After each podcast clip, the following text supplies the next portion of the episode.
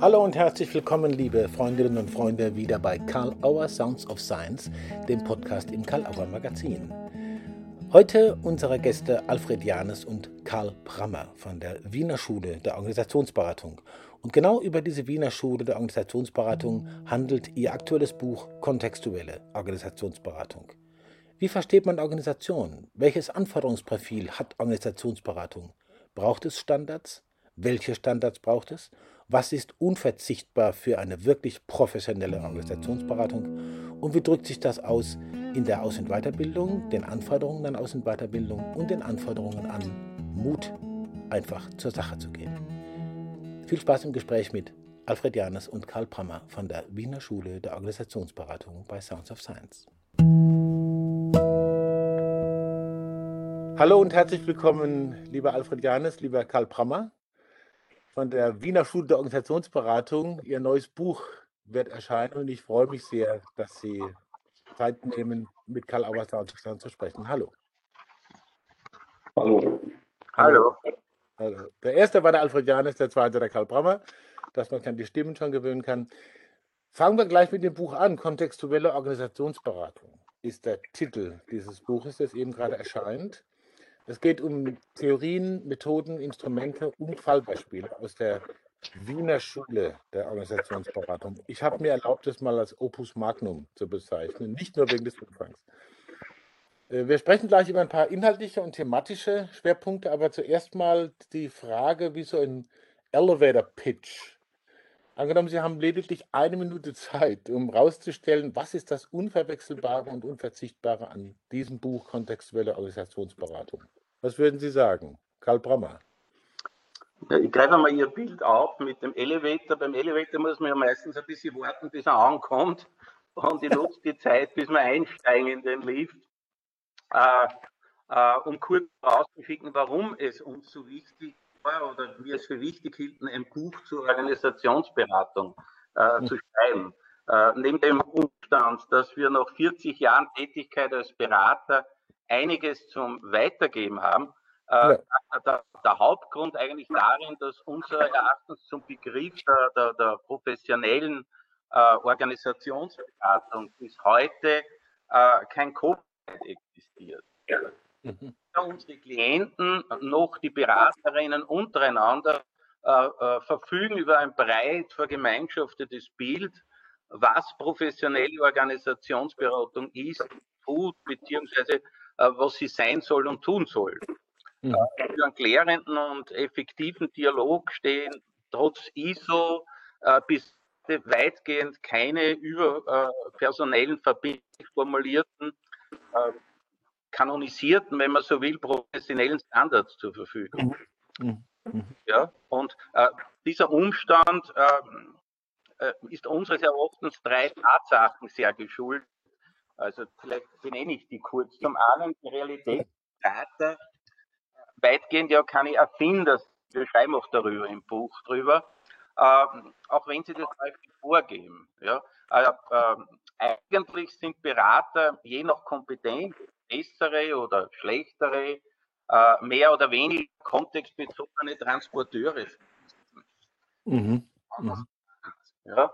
Und, und der Beratungsmarkt ist ja kompetitiv, kompetitiv strukturiert und, und wird aus, aus Wettbewerbsgründen äh, transparent bezüglich der fachlichen Konzepte, äh, aber auch der Prozessmodelle, also wie Beraterinnen in Organisationen agieren, wie sie kooperieren untereinander mit den Klienten und den Vertretern des Klientensystems weitgehend wird äh, diese Transparenz, wann überhaupt, nur mit dem Klienten hergestellt.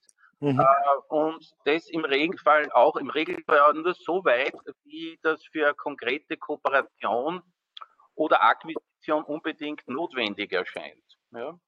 Äh, mhm. die zweite Realität, die da hineinspielt, damit verknüpft ist für diese prekäre Situation, dass bedingt möglich ein Rückgriff auf gemeinschaftete Kooperationsbilder äh, oder Beratungsstandard äh, möglich wird, äh, liegt in einem Double Bind äh, begründet. Nämlich äh, Kunden haben häufig das Gefühl, wenn sie Beratung in Anspruch nehmen, dass sie diesen Bedarf eigentlich gar nicht haben sollten.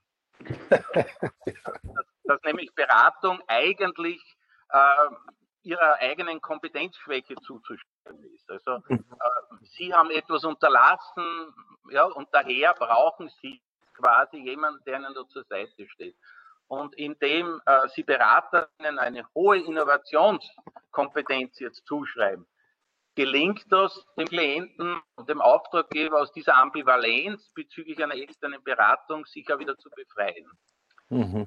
Beraterinnen, die äh, neu diesen, äh, die, die, die über diesen Double Bind wissen, bleiben dann gegenüber den Klienten intransparent und verkaufen ihr Tun als innovativ und auch jeweils in ein eigenes Wording verpackt, das nur sehr bedingt miteinander dann vergleichbar ist.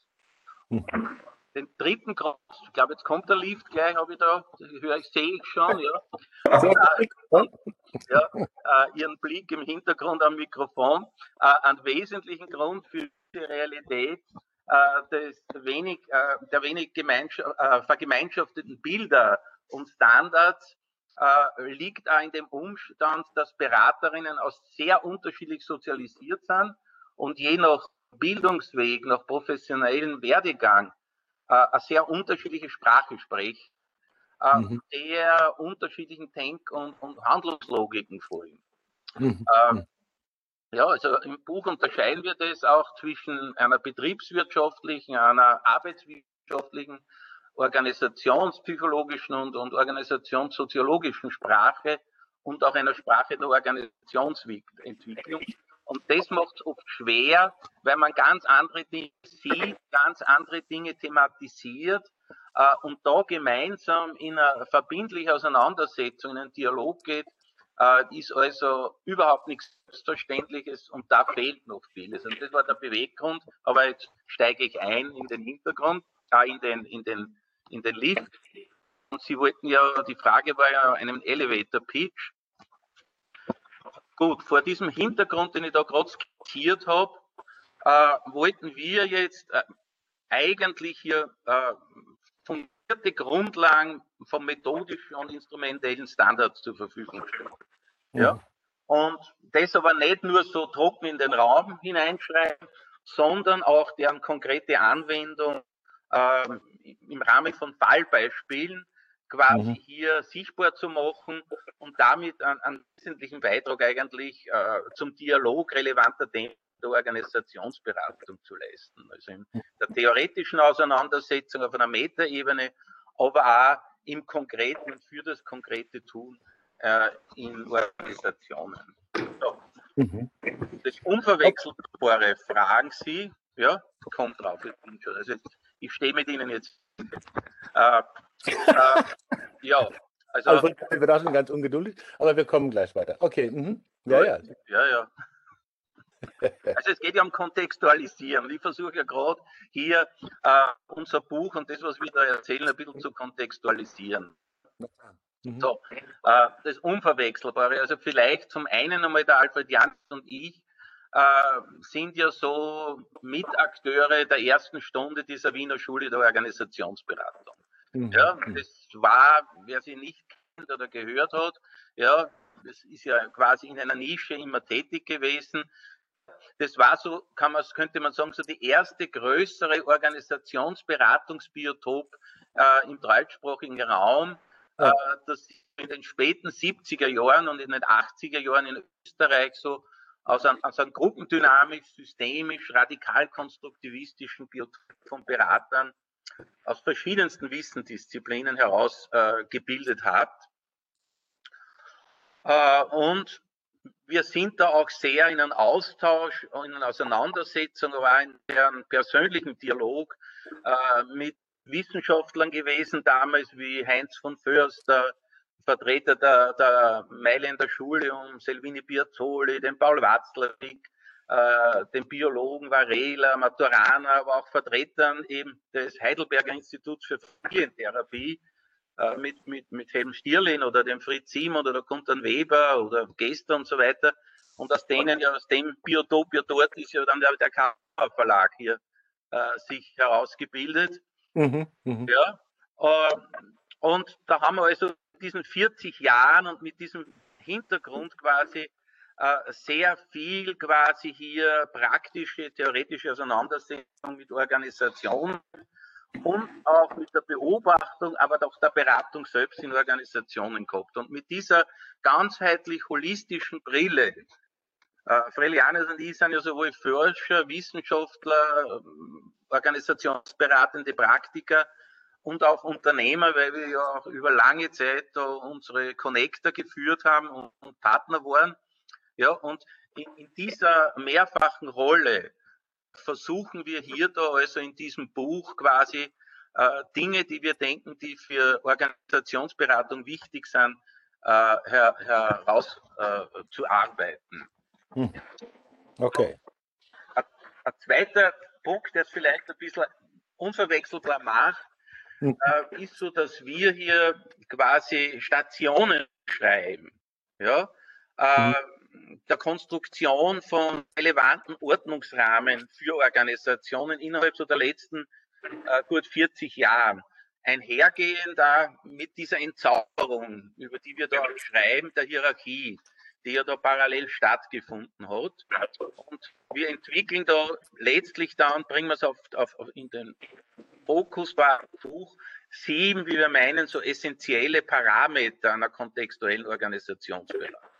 Ja? Äh, auf was wir glauben, dass es heute ankommt. Vieles hat sich ja in diesen 40 Jahren auch in unserem Mainz relativiert, aber da werden wir vielleicht im Gespräch noch genauer hinkommen. Mhm. Äh, Neues ist hinzugekommen, aber was vielleicht das Spezifische unseres Zugangs ist und noch immer für uns so ganz zentralen Eckpfeiler darstellt ähm, und sich auch in diesem Buch immer wieder widerspiegelt, ist strukturelle Eigenständigkeit äh, mit ihren Eckpfeilern einer, einer, einer funktionalen Distanz zum Klienten. Ja, also wir versuchen nicht Teil des Klientensystems zu sein, sondern mit dem Klientensystem zu arbeiten, einer freien Reflexion, die wir uns vorbehalten über das, was wir tun und auch, äh, vielleicht können wir das dann genauer noch ausführen, was das ist, so einer aufdrucksfunktionalen Transparenz und des Tuns im Klientensystem. Äh, mhm. Ja, äh, ich bringe da gerade mal rein. Ich bringe da gerade mal rein kurz. Ja. Äh, sozusagen, da wollte ich kurz äh, darauf eingehen. Sie haben eben von diesen erwartungssichernden Standards gesprochen, dass es die noch nicht gibt und dass offensichtlich da irgendwas ist, ähm, äh, was versucht wird, als solches zu zeigen. Vielleicht ist das jetzt übergriffig gefragt. Ich frage mal den äh, Alfred Janes, also Sie, Sie, sprechen im Vorwort und so, Medizin, Gärtnerei, Ziemerei und so weiter, die haben einfach solche erwartungssichernden Standards, zumindest teilweise. Und irgendwie ist es bei der Organisationsberatung, hätten wir es gern und hat es vielleicht aber doch nicht, aber es ist ein wichtiges Thema. Und die Wiener Schule, wie der Karl Prammer das jetzt auch schon ausgeführt hat, versucht da irgendwie ein bisschen Abhilfe zu leisten. Es wird aber trotzdem gesagt, naja, die Wiener Schule hat zu bieten, was sie zu bieten hat.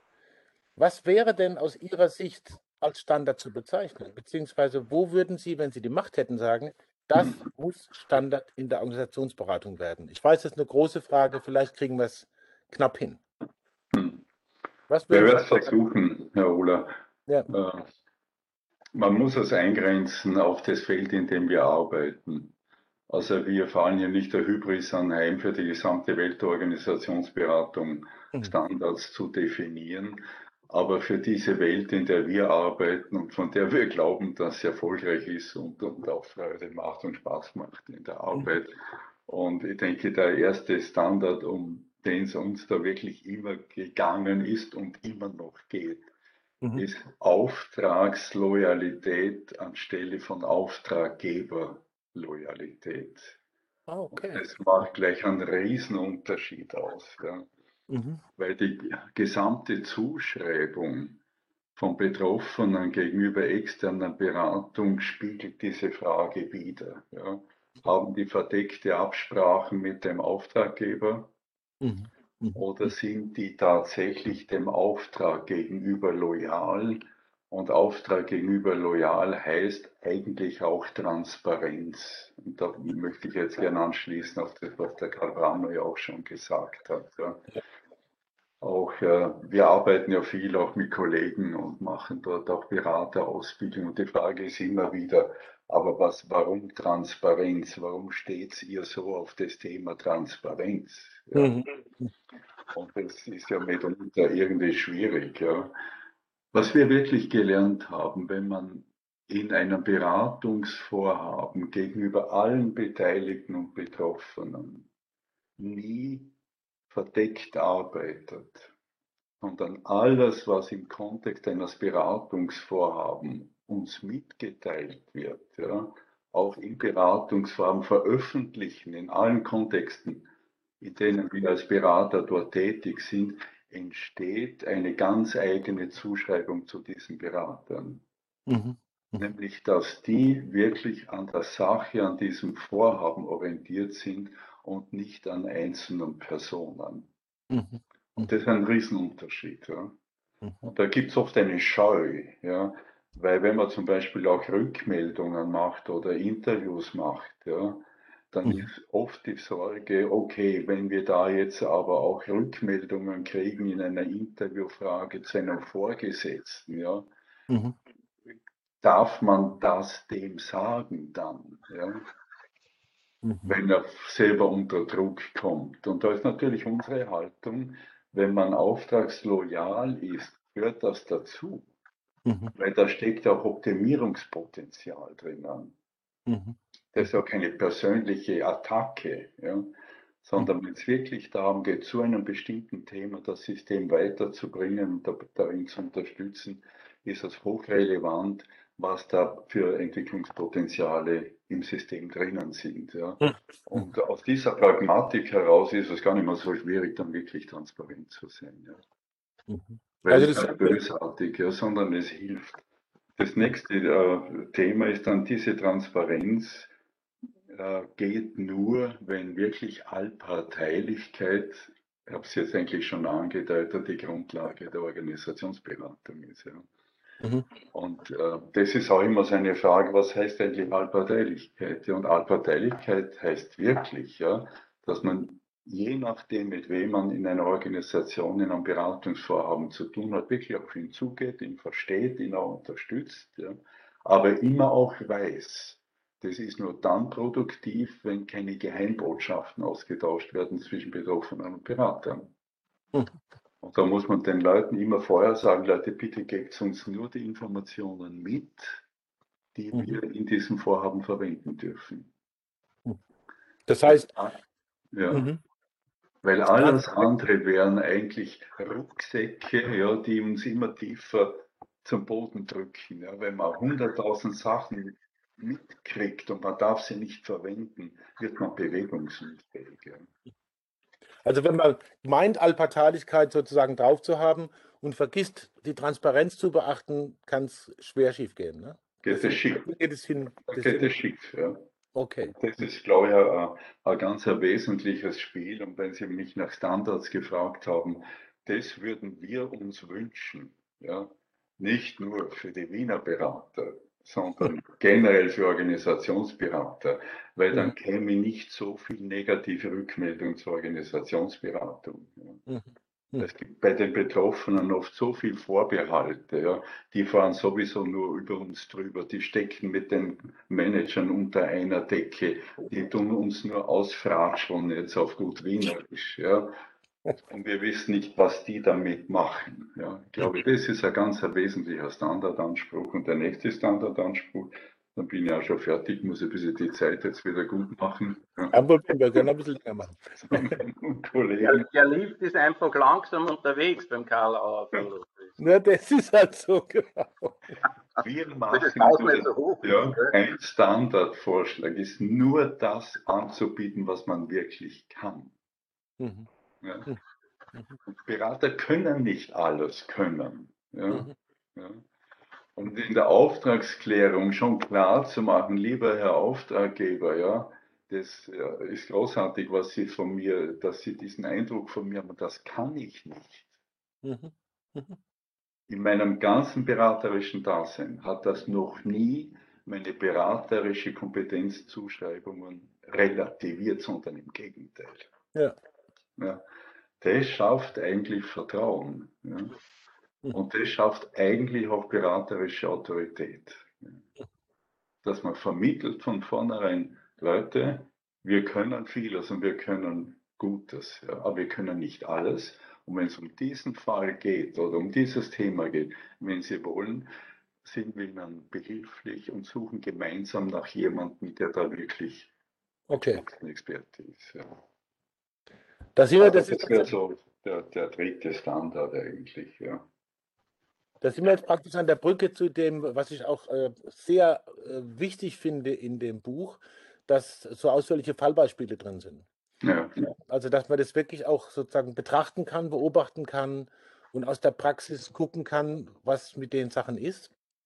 Ähm, es sind äh, sehr ausführliche Fallbeispiele, die orientieren sich so ein bisschen an typischen Rollen, wenn ich das richtig verstanden habe, von Beraterinnen und Beratern. Äh, ich habe es mir mal erlaubt, figurative zu nennen. Also welche Figurform geht man sozusagen hinein?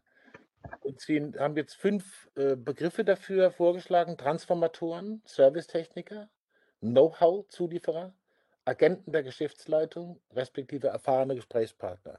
Ist natürlich viel zu viel, das jetzt alles zu thematisieren, aber mal ganz kurz. Wie kommt man auf die Idee, diese, diese Bezeichnungen zu finden? Und vor allen Dingen, wie merkt man als Beraterin oder Berater, in welche Rolle man gerade geht und kann man das kontrollieren? Das hat ja mit dem Thema zu tun, was kann ich, ja? Ja, ja klar. Mhm. Karl Pommer vielleicht. Ja, okay. Naja, also ich glaube, man muss vorausschicken, also diese fünf äh, Überschriften, figurative, wie Sie es nennen, äh, das sind nicht jetzt eine methodische Gliederung oder was. Also die hm, sind ja, ja. nicht quasi äh, im Vorhinein festgelegt gewesen, die mhm. sind eigentlich erst im Nachgang beziehungsweise beim Schreiben des Buches entstanden, mhm. weil man einfach sehr pointiert äh, eine Verdichtung äh, unserer Rolle hier portieren wollten, ein Begriff, der sich auch selbst vermittelt. Ja? Mhm. Und äh, auf, auf, Ihre Frage hier, und wir wollten aber einfach, einfach mehrere Fallbeispiele, weil ja unser Buch kontextuelle Organisationsberatung heißt, und das heißt, wir wollten sehr unterschiedliche Beratungskontexte. Ja. ja was sind Ausgangssituationen, was sind Erwartungslagen und auch dann, wie haben wir darauf reagiert und sind eingestiegen. Und da hat sich auch viel verändert, war vor äh, 30 Jahren äh, Vertreter der Wiener Schule hier oder systemische, die typisch systemischen Berater hier sich angeschaut hat, die ja sehr beteiligungsorientiert waren. Also da gibt es heute auch ganz andere Zugänge. Aber immer vor dem Hintergrund, was Frelianes da gerade äh, als so die, die Standards die Paradigmen, die uns da so wichtig sind in der Beratung, äh, dass wir das also tun.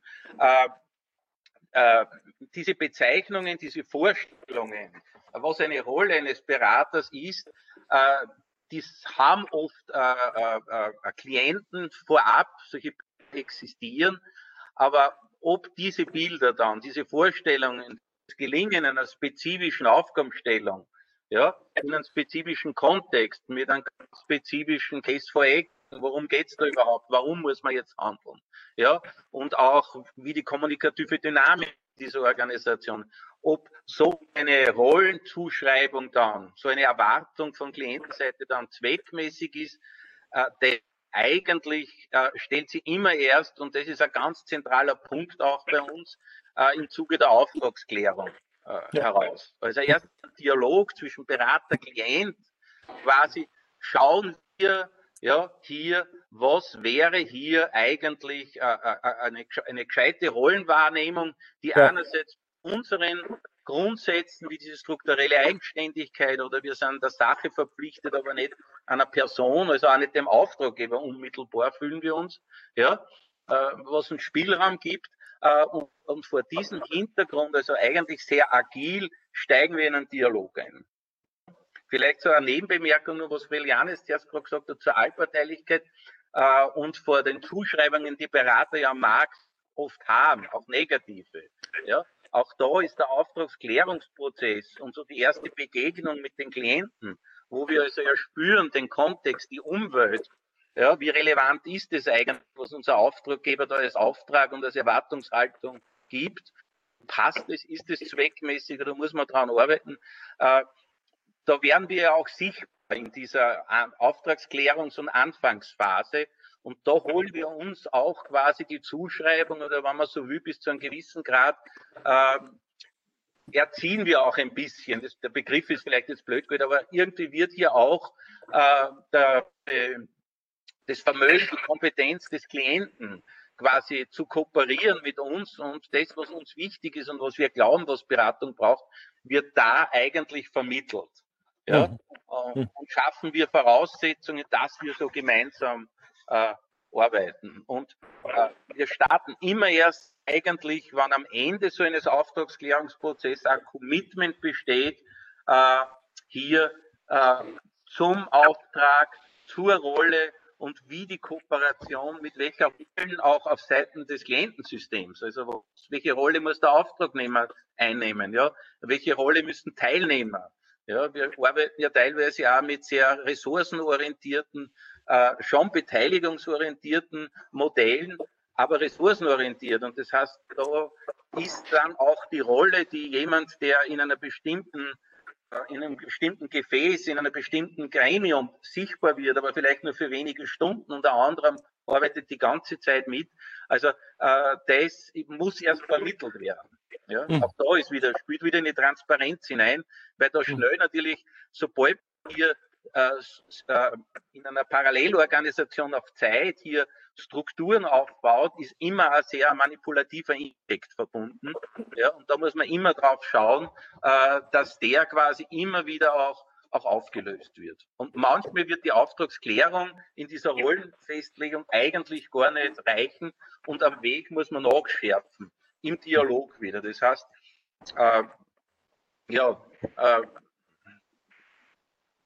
Ihre Frage war so, kann man das kontrollieren oder dahingehend war also wir glauben, äh, so äh, Rollenerwartungen, Rollenzuschreibungen, ja, muss man permanent kontrollieren, aber man kann sie nicht kontrollieren. Also das mhm. ist immer ein, ein Dialog, ein, ein, ein, ein, ein, ein Prozess quasi des Beobachtens, des Nachfragens, des Feedback-Einholens.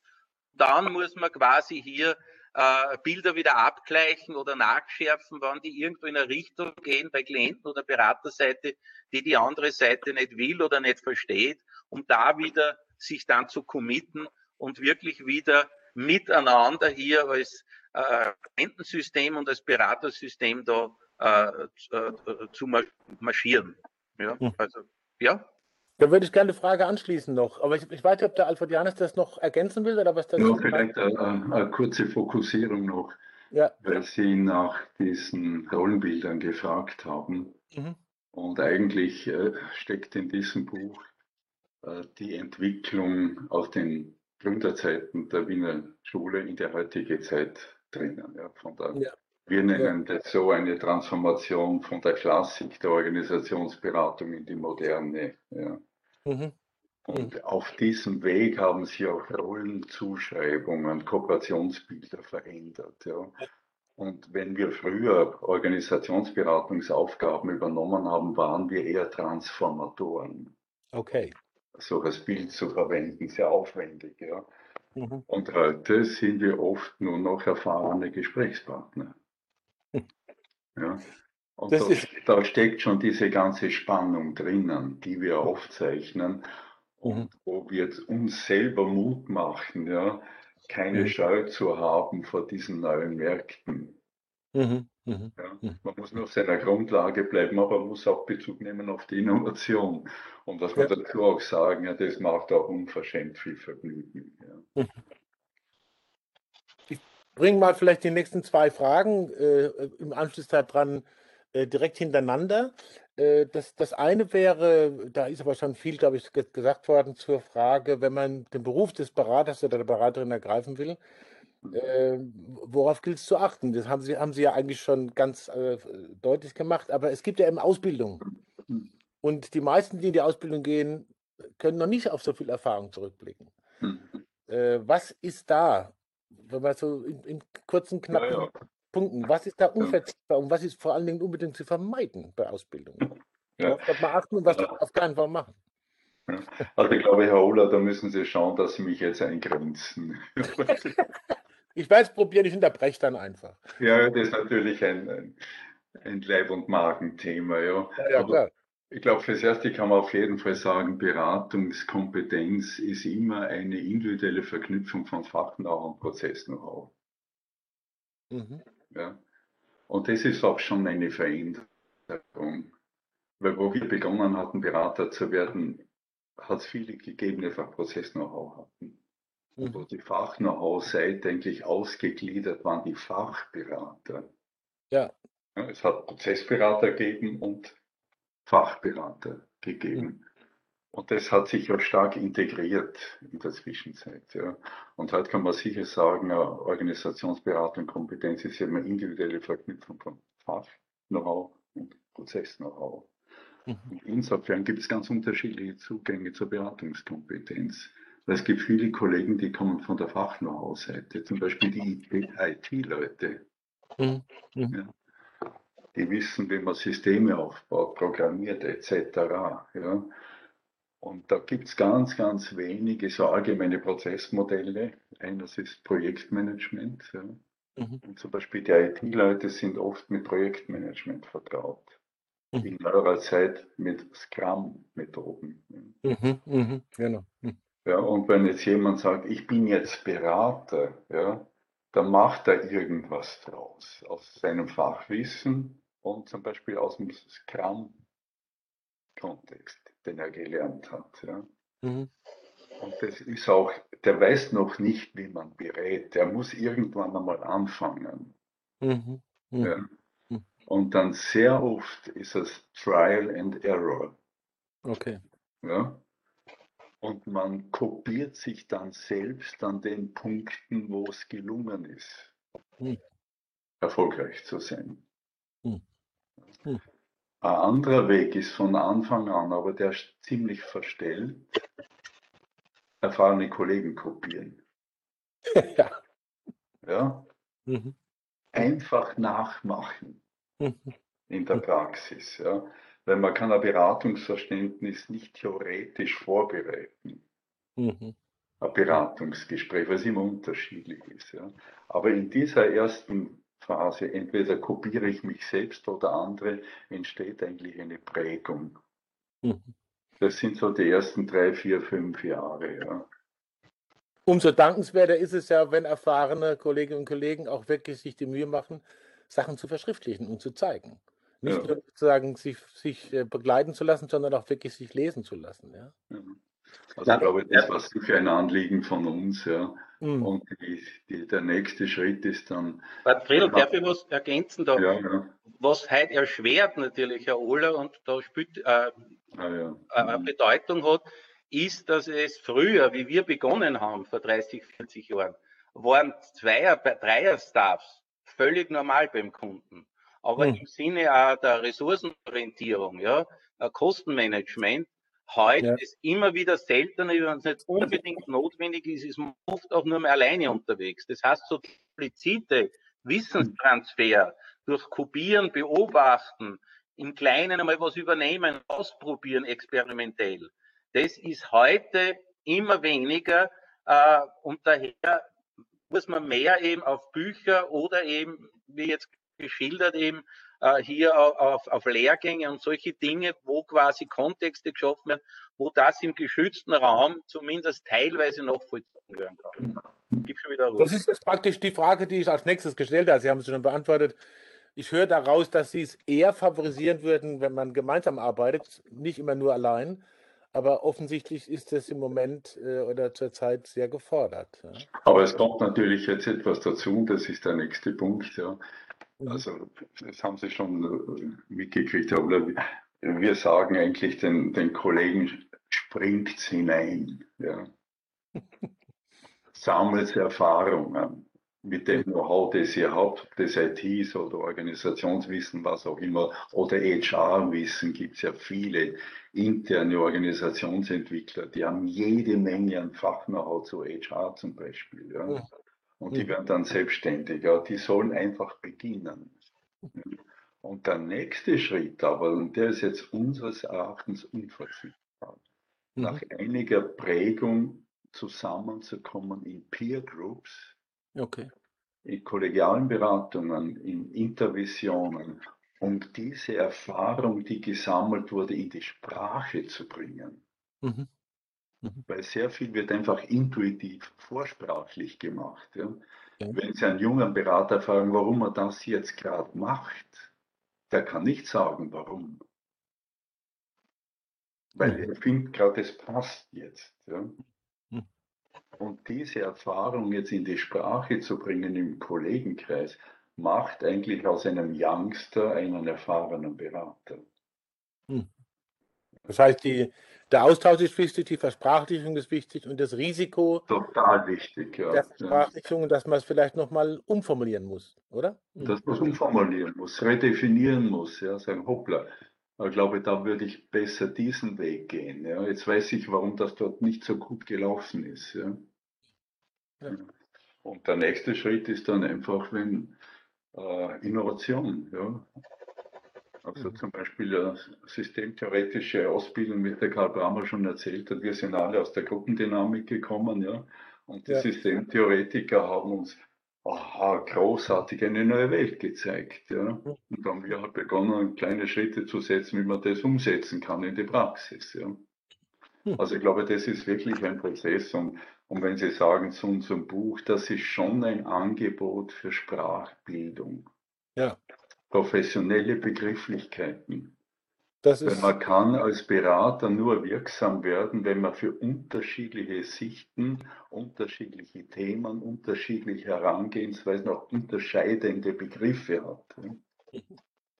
Weil Beratung ist Sprache. Und eine professionelle Sprache ist total wichtig und das, glaube ich, ist uns das große Anliegen unseres Buches. Ja.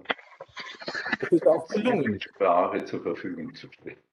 Das ist durchaus gelungen. Das sage ich nicht nur pro Domo. ich gucke ein bisschen auf die Uhr. Ja, ja. Aber, äh, ich hätte noch eine Sache, das äh, will ich ein großes Fass aufmachen, aber ich finde gerade im Kontext von Beratung und Organisationen, da hat sich ja wahnsinnig viel getan in den letzten anderthalb Jahren. Vielleicht weniger als man denkt, vielleicht mehr als man denkt. Und ich habe zwei äh, Fragen noch vorbereitet oder zwei Themen, so ganz kurze, vielleicht ein bisschen Kaffeesatz lesen. Homeoffice und Videoconferencing zum Beispiel, so wie wir es jetzt ja auch machen. Äh, was denken Sie, was davon wird bleiben und vor allen Dingen, was wird sich da in Bezug auf Beratung verändern? Wie haben Sie das erlebt, wenn die virtuelle, die digitale Welt in die Kommunikation geht? Mhm. Ja, soll ich beginnen oder du? Ich steige mal ein und du Fälle ergänzt und du ja. weiter. Also eine erste Beobachtung ist bei mir, dass hier auch viele neue Möglichkeiten entstanden sind. Ja, ja. Äh, und eine Feststellung, wir sind da sehr vorsichtig. Also wir haben ja sogar überlegen, äh, ja, ob man nicht vielleicht in ein, zwei Jahren dann, äh, wenn wir das auch mit jetzt mit Covid-19 und so, wenn das vorbei ist und man das genauer beobachten, auswerten konnte, da auch noch etwas in dieses Buch davon aufnehmen, ja, weil wir glauben, da gibt es schon Änderungen. Aber äh, zur ersten Aussage oder was wir feststellen, ist, manche Themen kann man im Remote-Modus fokussierter, rascher behandeln. Ja? Okay. Ja, also ich glaube, das ist eher eine breite Erfahrung, die viele gemacht haben. Und gleichzeitig muss man aber sagen, ohne die sozialen Settings wird es nicht gehen, weil viel Wissen vermittelt sich auch implizit beim Kaffee. Äh, man sieht, wie jemand raus, äh, wie jemand reinschaut mit den Augen, wie er die, die Falten verzieht und so weiter. Ja, man spürt Personen auch und das fehlt natürlich im Remote-Modus. Also probiert aber ich, ich vermute oder wir vermuten, dass es da schon große Veränderungen auch und, und, und, und Schwerpunktversetzungen gibt, was quasi vor Ort, was in sozialen Settings, was muss weiter so sein und was wird sich hier auch, auch, auch verlagern. Mhm. Also, das glauben wir. Aber qualifiziert uns jetzt eigentlich dann noch nicht wirklich äh, ein Resümee zu ziehen und Klar. zu sagen, das und das ist anders. Ich glaube, da ist die Zeit noch eine Spur zu früh, da sitzt man noch viel zu tief in diesen Erlebnissen drinnen. Ja. Okay. Vielleicht noch eine kurze Ergänzung noch dazu. Äh, Remote ja, und Zoom oder was auch immer sind digitalisierte Tools. Okay. Das Teuflische ist, dass diese Tools auch die Kommunikation digitalisieren. Okay. Ja. Hm. Und mhm. was verloren geht in dieser digitalisierten Kommunikation zwischen Caster und am Bildschirm sind die Grautöne. Okay. Ja. Und diese Grautöne, Karl Brammer hat schon angesprochen, Ja, Nein ist nicht immer nur Ja oder Nein, sondern immer was dazwischen auch. Ja.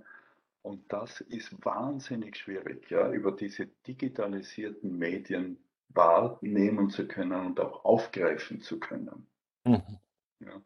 Und wenn es sensible Prozesse gibt in Organisationsentwicklungen, ja, wenn es um schwierige Fragen geht, ja, wenn Kündigungen im Raum stehen, bei Restrukturierungen etc., ist es total wichtig, dass man Betroffenheiten auch in ihrer ganzen Analogität wahrnehmen kann und auch bearbeiten kann.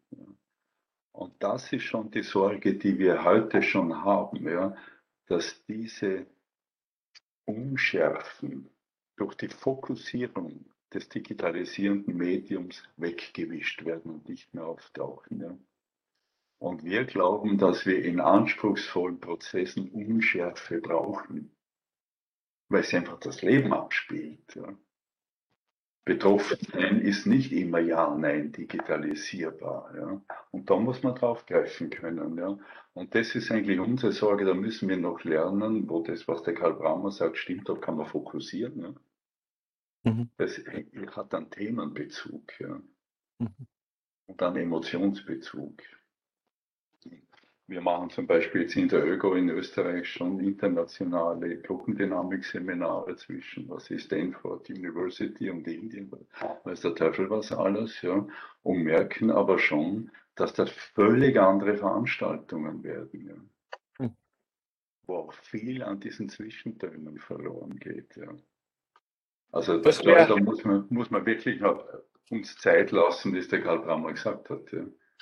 Wo, Wobei, wobei ich merke, also beim Arbeiten selbst, also wenn wir jetzt arbeiten, äh, es entwickelt sich auch etwas Neues. Man findet neue Antworten. Also zum mhm. Teil kann man sowas auch auffangen. Ja, aber nicht alles wird man auffangen können. Also es werden neue Instrumente, neue Methoden entstehen. Ja, aber da muss man sehr genau hinter, was können die leisten und was können die in dem Raum, den der Fredel hier mit, mit, mit, mit Unschärfe oder mit Grau bezeichnet, ja, äh, oder eben mit Sehen oder Spüren, was können sie da leisten und was nicht. Zum Beispiel, äh, was einen Unterschied macht, der mir jetzt unmittelbar einfällt, ist, wir machen oft, weil es ja das Buch kontextuelle Organisationsberatung heißt, am Anfang äh, grafische Umfeldanalysen. Ja, hm. wo wir Leute an einer Pinwand herumturnen lassen und schauen, wer sind alles relevante Umwelten? Wie viel Einfluss haben die? Die geben wir dann näher zu dem Projekt in der Mitte, das wir hinschreiben. Oder äh, wie sehr sie betroffen sind, wie sehr kommuniziert ist. Und da macht schon Unterschied, wann das jemand in seinem Remote Office macht, auch wenn es alle sehen können, ja, oder wann da eine Gruppe vor dieser Pinwand steht und wirklich haptisch so ein Kärtchen dem anderen aus der Hand reißt, na, der kehrt nicht dorthin, der kehrt dahin, ja, und, und solche Dinge die wird man wahrscheinlich teilweise quasi äh, abfedern können, aber teilweise brauchen die einem wirklich auch noch diese soziale unmittelbare Präsenz und das Erleben. Gerade waren Fehler hat einmal von Loyalität hier in dem Gespräch jetzt gesprochen, damit Loyalität entsteht. Ja, weil jedes Organisationsentwicklungsforum ist ja immer das Beteiligte in so einer Parallelorganisation, in so einem Beratungssystem ja immer in einer äh, doppelten Loyalität stehen. Die vertreten einerseits ein Heimatsystem und andererseits müssen sie loyal zu der Sache werden. Ja, und das muss irgendwo auch ausgelebt werden können. Das muss sich körperlich manifestieren können. Ja, und da stoßt man rasch schon auch Grenzen dieser mhm. äh, Remote-Systeme heutzutage. Das ist ja eigentlich ein super Schlusswort oder super Schlussworte. Das sage ich nicht nur, weil ich auf die Zeit gucke, sondern weil das, wo ich das Gefühl hatte, da, da, da ist jetzt sozusagen äh, eine Öffnung für die Leute, die weiterdenken, wenn sie äh, ihnen zugehört haben. Trotzdem muss ich jetzt noch zwei Minuten nehmen, um die klassische Sounds of Science Frage zu stellen. Wenn es darauf nichts gibt, dann gibt es eben nichts. Aber ich frage, gab es irgendwas, wo Sie gesagt haben, gedacht haben, na, das kommt bestimmt. Oder das ist mir, während ich dem Karl Brammer zugehört habe, oder dem Alfred Janes oder mir selber, ich gesagt, da würde ich gerne noch einfach ein kurzes Statement zu geben oder noch ganz kurz was dazu sagen. Und der Ola hat es auch nicht gefragt. Deswegen muss ich mich selber fragen. Was wir bisher noch nicht ansprechen konnten, Herr Ola, äh, es hat ja nicht nur in der Erwartung an Beratung eine Entwicklung gegeben. Ja, es hat viel Miss Misstrauen auch entstanden, das haben wir schon besprochen worden. Es hat auch in der Struktur der Organisationen eine gewaltige Veränderung gegeben. Okay. Mhm. Wo wir begonnen hatten, Organisationen zu beraten, war die Hierarchie unhinterfragt. Mhm.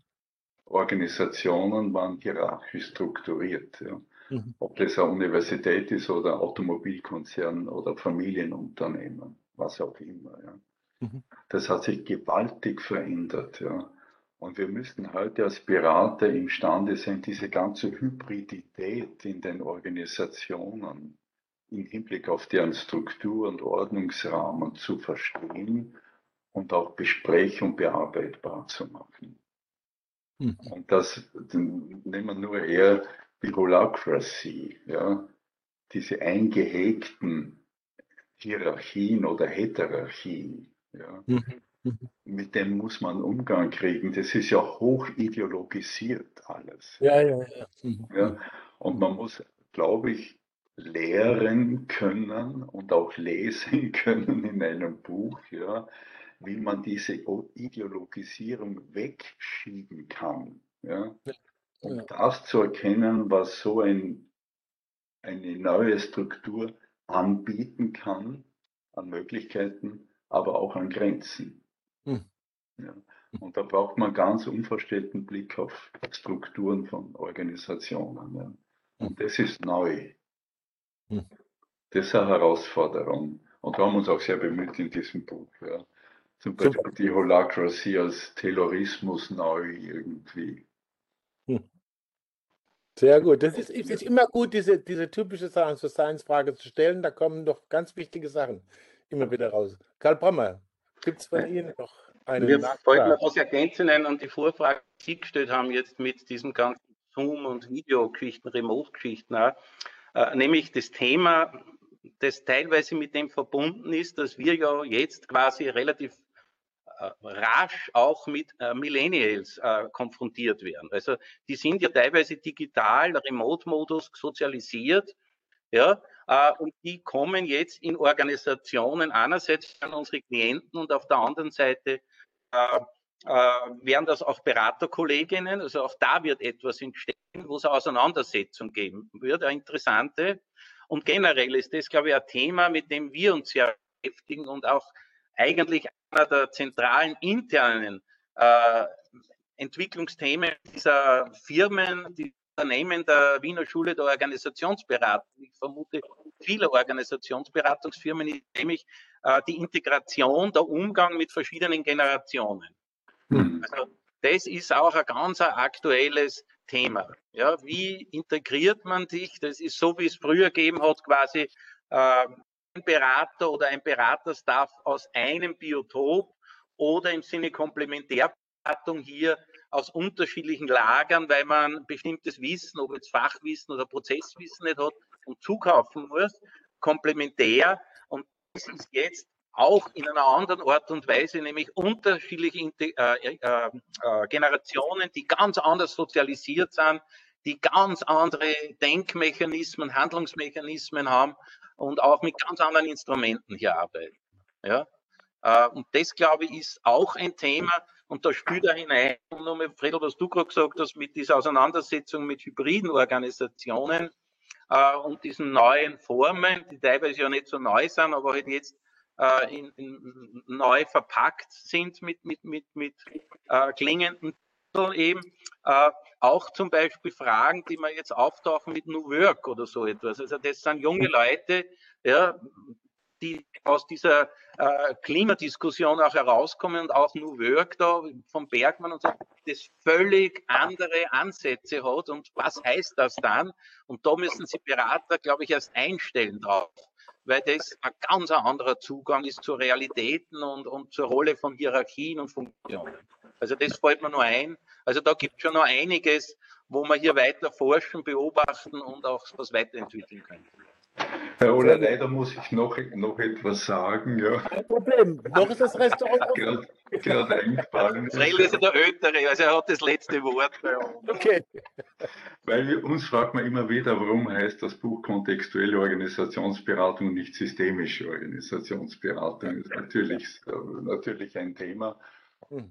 Eigentlich deswegen, ja, weil in den letzten Jahren die Klienten zunehmend erwarten, ja, dass ein Berater nicht nur prozessorientiert arbeitet oder nur fachorientiert arbeitet, ja, sondern integrieren kann. Man will eigentlich eine Lösung mhm.